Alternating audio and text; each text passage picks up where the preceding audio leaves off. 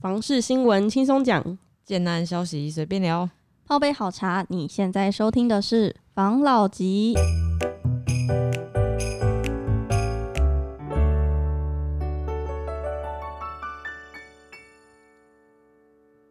关心你的房事幸福，我是房老吉。我是大院子，我是茶汤会，我是梧桐浩。好，今天我要来跟大家分享一个，我好像每次的开场都一样哦。没错，好，那我会有好，对，我想要问大家，不知道听众朋友还记不记得我们之前有讲过，就是大家现在集结列地，因为速地现在其实很难找到了，嗯。所以大家都找那种有地上物的，像是 motel 啊，或是没有在用的大楼啊、废弃大楼啊。嗯，我最近有看到一个很特别的，他是写说这个产业沦为劣地目标，保家机构砸下五点九亿收购。金华区一地难求，除了 KTV、汽车旅馆，纷纷成为建商囊中物。近期占地面积广大，又是单一建筑物的幼儿园，也成了开发商的新宠。根据市场业者指出，保家机构今年十一月以五点九亿买下台中市西屯区的今日幼儿园土地，面积约五百八十平，拆算单价约一百零二万。业者指出，该幼儿园地上屋龄高，且单一产权，加上坐拥文华高中站、文心樱花站双捷便利，进而出手。而这也是近两年内台中市被收购的第六家幼儿园。第六家哦，对啊，像海月，它也有收购北屯的幼儿园和附近的土地，然后达利也有跟海月一起合作，嗯就是买了北区的幼儿园的土地，嗯，还有顺义营造，他也有买了土地，也是幼儿园。再来就是远雄也有买，就大家最近都就是不是在锁定 KTV 了，也不是 motel 了，是幼儿是幼儿园。可是他这样买幼儿园土地，那那幼儿要去对啊所以我其实蛮一头雾水的我。觉得可能跟少子化有点关系，啊可能幼儿园对，因为少子化的关系。刚才我们不是上个新闻有讲嘛，就是中南部嗯地区、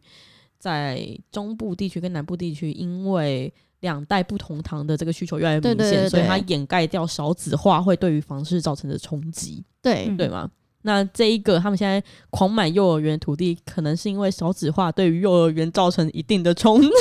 很大的冲击，没错，可能幼儿园可能招生也不顺利呀、然后嗯呃，可以换个地方开呀、反正现在大家这么保护小朋友，嗯都蛮会，就是幼儿园，其实幼儿园近，但是但是还是要接送嘛，接送嘛。嗯那只有那种国中、国小六年级、五年级才可以自己上下学，所以这时候幼儿园的远近好像也没有到这么的急迫。会不会幼儿园先被收购，然后大概六年后，嗯，呃，七年后，因为他们上上学大概要七岁嘛，对然，后变成国小被收购啊。应该是不太会，因为国小会被编列到，通常大部分国小会被编列到政府的公教育里面，因为九年哦九呃，现在十二年义务教育嘛，对，对啊，因为十二年义务教育，所以这个会被编列到公家地。可是很多幼儿园都是私人的，嗯，除非是那种国小附设幼儿园啊，那才是公家的，哦就比较不会被买走。那这样子的话，我觉得大家以后买买就是买房子的时候，你要看一下你附近的幼儿园是私立还是公立，私立就有可能会被、被买走，对啊，或者是招生不顺。没错。但是我觉得买幼儿园其实还蛮聪明的，因为幼儿园为了要让小朋友有比较大的空间，不是外面都会有一些溜滑梯呀、嗯什么什么的，所以它的地应该是蛮大的。就是嗯，幼儿园有时候要停娃娃车嘛，对，然后外面可能会有溜滑梯，对，然后跷跷板，对，然然后还有教室，对啊，小朋友的活动空间，所以整个幼儿园的整体的这个土地面积会蛮大的。那他买幼儿园的第一方面，他刚才有讲嘛，他的他幼儿园上面的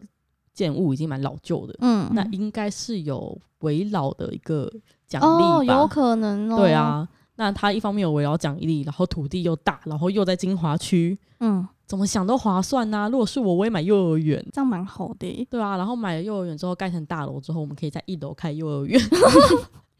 我觉得这也是一个不错的，因为如果一楼是幼儿园的话，那搞不好会，因为现在很多大家都讲说我一楼要开的是超商，对，可是真的有这么多超商需求吗？好啊，有可能有，但是如果你是那种三房或四房的产品，然后你嗯下面是幼儿园，想必应该会抢爆吧？啊，就一定会有噱头啦，而且应该会蛮多业者想要进驻的。人家是一分钟或是三分钟走路去校园，我是零分钟下楼及校园。对啊，可是这个它有一个，就是如果它的客群只锁定该住该大楼的话，会有个风险，可能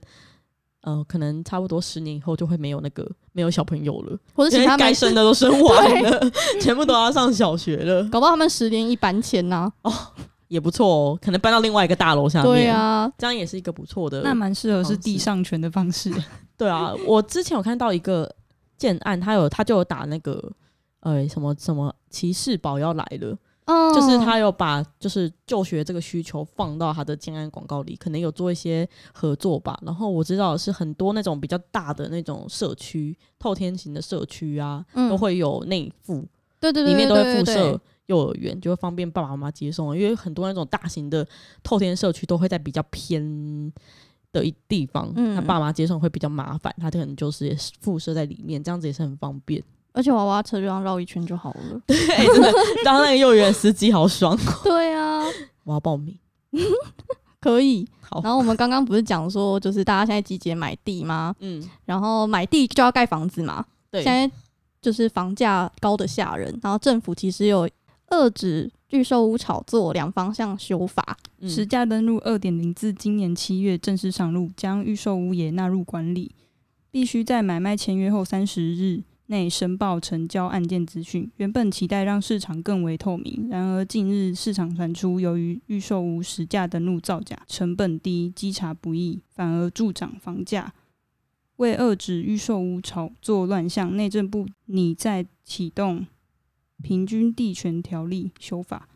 据悉，目前有两大方向，首先是评估禁止预售屋换约转售，只能解约。市场上流传预售屋炒作手法，就是以相对极低的成本，透过不断转手炒作获利，同时也垫高价格。其次，则针对蓄意制造市场混乱者，将给予一定惩处。法则正在讨论中。哎、我想要问一下，你不觉得他禁止预售屋换约转售，只能解约这招，是不是有好有坏啊？因为呃感觉好像它会变成是，因为我听到很多，嗯就是建商好像都会跟，就是现在都是慢慢卖，嗯可能我一个礼拜就只卖个一两户。嗯原本可能有有十户成交，可是他没有要让十户都成交，他就是慢慢卖，然后价嗯格慢慢往上垫。嗯那这样建商不就很爽吗？可是我觉得是没错，但这个东西，呃，它的确可以让一有一些就是等着要换约的投资客得到一些遏制的那个效果。可是你不觉得这样子很，就是如果假如说我好了，我要买一个房子，然后嗯。我已经签好约了，嗯然后我可能等到要交屋的时候，我要去贷款嘛，嗯。那如果贷款贷不过，我想要换个人，换我爸妈帮我贷，我不能换约，对啊，我觉得所以我只能解约，然后解约之后就等于这一个原本谈的那个价格不成立，所以建商可以就算即使我是要嗯换约给我的家人，请他让他们就是接我，因为他们比可能比较好贷款，嗯让他们贷款的话，我还是得接受建商他的涨价。对啊，对啊，所以我觉得其实东西呢双面刃啊，我真的觉得对，就是如果要买房子，因为像是如果有些人买房子，他贷不嗯下来，他想要卖，他也不是投资，他就只是贷不下来，对啊，然后他却得原价这样子还给建商，可是建商他不可能卖原本的价格给下一个消费者。没错，而且其实他们解约的话，那前面的钱到底建商会还吗？这是其实不一定哦。哦，有可能不会还对啊，，因为解约的话，如果我是恶性解约、恶意解约，那建商有必要还你前面的钱吗？那我要怎么分辨你是不是恶意解约？那到底谁就是这个东西到底合不合理这件事情，我觉得还蛮是一个蛮大的疑问的。的确，你不能，你不能，就是你想要遏制那些投资客，这个这个想法是好的，只是我觉得他的这个做法会比我觉得逼死蛮 多人的。对啊，对啊，就是这个东西，而且房价涨太快，拐点快来了。专家说，可能二零二四年上半年。吉家网一日发布二零二一第三季六都房市季报及展望。吉家网董事长、房仲全联会荣誉理事长李同荣表示，未来市场有两大隐忧：一是土地与预售市场趁势过度炒作，假性需求过多，未来势必造成推案暴增的虚胖现象。政府打房偏重于成屋市场的囤房现象，却忽略房价高涨源头在于土地与预售炒作的问题。一旦市场供给过剩、炒作过度，蛋白区涨不动的时候，就是此波房地产反转向下的时机。第二，房市正处于主升阶段，当蛋白区逐渐铺涨到顶，技术循环面就会进入超涨的末升行情。加上逐渐升息加大与政策打房效应等不利因素同时出现，市场就有反转向下隐忧。最有可能的时间点会落在二零二四上半年。其实他讲的二零二四，我们不是自己看会觉得是二零二二的下半年就会有一些嗯状况吗？对啊，因为 Q E 退场嘛，对啊一定会有一些动荡。对啊，只是我觉得他在他在判断的可能可能是比较长远的一个一个目标啦，因为我们我们在判断是就是短期内的一个经济的体系的状况，可能会造成房价会有一点点就是震动。嗯，那他他讲的可能是比较长期的那一种计划，可能到二零二四年房价会开始持持稳的一个状况，因为我们不确定明年下半年因为 Q E 退场会不会像我们判断的，就是房地产动荡，那会动荡多久，这其实都不太确定搞。不好就是那一两个月。嗯，对，那我们刚刚讲到说房价涨太快，嗯，但是年轻人最近不是都怕买不起房吗？对啊，我最近有看到新北市景观套房最便宜一百六十八万，但其实是台湾金联推六十六户平价宅，不到百万就可以买海景套房，哦哟，听起来很 chill 哦。很厉害。嗯，嫌房价太高买不起吗？每年一度去台湾今年的平价宅又来了。今年推出六十六户平价住宅，十二月一日起公开登记，并提供五百万元奖项回馈申购民众。总价最低的是宜兰五节九十九万元，十二点八平的小套房，扣掉成交礼六万，只要九十三万，走路五分钟就到海边。打开窗可欣赏龟山岛海景，每平七点七万，低于当地行行情十万元。新竹七年屋总平数五十二平，扣掉车位四十六点八平，总价一千两百二十八万，比社区每平少一点三万。高雄凤山二十三年透天厝，建平一百零八平，每平十四万多，比社区平均每平便宜三万，是两个透天厝打通，三房两厅五卫，且每个房间都是大套房。其实我觉得跟大家分享，就只是想要给大家一点点，就是动力希望吗？对，因为我觉得现在很多很多时候我们看到的都是那种房价都是在探怨怨，哎、都是在怨叹房价太高买不起，但是其实经典会还是有给一些。像我们刚刚讲的，有六十六户的平价在，嗯，真的想买房子可以去看一下。像我就觉得那个宜兰五街九十九万，非常的便宜。你这根本就是看价格吧？你现在买房子大家都看价格啊，买房子当然当然大家都看价格，可是你想想看，你宜兰拿你花那个九十九吗？嗯，对，你花九十九万买在宜兰，嗯。啊，你住宜兰吗？啊，如果我住宜兰，我去那边工作的话，我就 yes。可以去度假啊。哦对啊，对，是我可以自己有一个度假民宿。对，可是你看，虽然是你这样说是没错啊，只是你买的房子，它如果没有变成你的资产的话，那它就只是负债，所以你会多九十九万的负债。我跟你说，最聪明的话，你把它改成日租套房，哇，在海景旁边，然后这么便宜，然后就把它改改成日租的那种小套房，然后可能人家来嘛，就是人可能住饭店，我可能一个晚上就要什么四千块啊，就很贵啊，我们就便宜一点，说它可能一千二、嗯，两千，这样可以经营 Airbnb。对 Airbnb，因为这个平台还是就是呃没有一个很全面的一个管理啊，所以还是要看、大家还是要小心啊，要慎选房客，免得你的精心打造的这个小小日租套房被人家毁了。哎、我跟你说，我刚刚也去看了那个新闻，嗯它上面还有写说，它总共有还有九户捷运宅，不是那个不是在宜兰呐、它在各地都有。然后像是大台北地区嗯。的，就在内湖附近就有两两哎，在内湖捷运站附近就有两户，然后菜寮捷运站就有两户。嗯。那还有一些什么，像桃园市平镇区的环南路大楼啊，新竹市林森路大楼啊，然后台中市的北区日新街大楼，嗯。然后高雄市凤山区中路拓田大宅，它地段不是那都是那种不好的耶，它也有好的，而且它还有保证不是海沙屋或凶宅等瑕疵物件。嗯，哦，听起来还不错嘛。对啊，感觉是有品质认证的。对啊，我跟你讲，我们我看到一个呃一个就是金莲会的卦，大家就听听，因为我也不确定这个东西是真的假的，嗯大家都听听。就是如果你们刚才听到我们讲这个金莲会的东西，你很心动的话，你可能还是要思考一下，因为呢，就是有人他就有说，就是金莲会呢，其实呃，因为他公司规定他是要抽签嘛，对不对？对然后你投标的人写好申请书之后，你要先缴三万元的保证金，对跟一千元的作业费才可以参加抽签。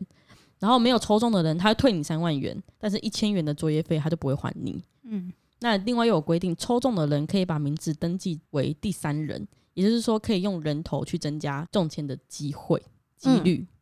那因此呢，很多钱比较多的那种房仲企业呀、因为人家企业体系大嘛，不是我们这种小小市民玩得起的，可能信义、永庆，我只是说说而已哦，可能信义、永庆、有超市等等的这些房仲，他就可以用很用这样子的方式，就是我把它登记为第三人，然后多增加人头，可以增加我的中奖的几率，然后取得理想中的物件。然后他就说，这一个网友他就大声的 judge 这个金年会的评价屋，他说这种游戏方式美其名叫做抽签，感觉很公平，其实一点都不公平。这样听起来是真的蛮不公平的欸，而且嗯我觉得就是感觉有点像是股市那种，你有钱你就可以去操弄那个股盘的那种感觉有。点像。然后他那些因为那金年会毕竟很吸引人嘛，就有一些民众就很好奇，打电话去问，然后好像那小姐也顾左右而言他吧，然后东扯西扯，态态度很差，还一直跳针，然后说他很忙啊，然后匆匆挂电话。可能他们也觉得这个东西，因为这个东西其实最大的赢家还是经典会，嗯就是那个公司，因为大家都要交那一千元的抽签那个费用，嗯，对啊，那如果大家都交的话，那是不是获益颇丰？哦，好像是哦，对啊，所以如果大家有喜欢的话，可能还是要去看看思考一下，对啊，嗯或是你可以跟房仲联手啊，也可以。但是前提是你要找到啦，对啊，房仲还会抽趴啦，所以可以的话可以自己赌赌看自己的人品。没错没错，所以就是他虽然有抽签的几率、中签的几率不高，但是也不是说完全没有，嗯，除非他们还有一些内黑箱的内线作业我们不知道的，那我就不清楚的，我也不能乱说。嗯，所以呃，如果喜欢我们刚才讲那个金灵会的那个东西的话，你要先有心理把握，就是这个东西呢，你可能中签的几率很低，但是不是完全没有哦。嗯对啊，所以如果喜欢的话，还是可以去尝试看看呐、对啊，但是如果是一般人，就不要去玩什么人头，因为你玩不起，会中就是会，几率这件事情只有百分之百跟百分之零，没有别的，只有中跟不中。好。如果之后有那种听众听众朋友有中奖的话，可以到我们的 IG 跟我们分享你的，心得哦。没错，好，那我们这集就聊到这喽，好哦，谢谢大家收听房老吉。拜。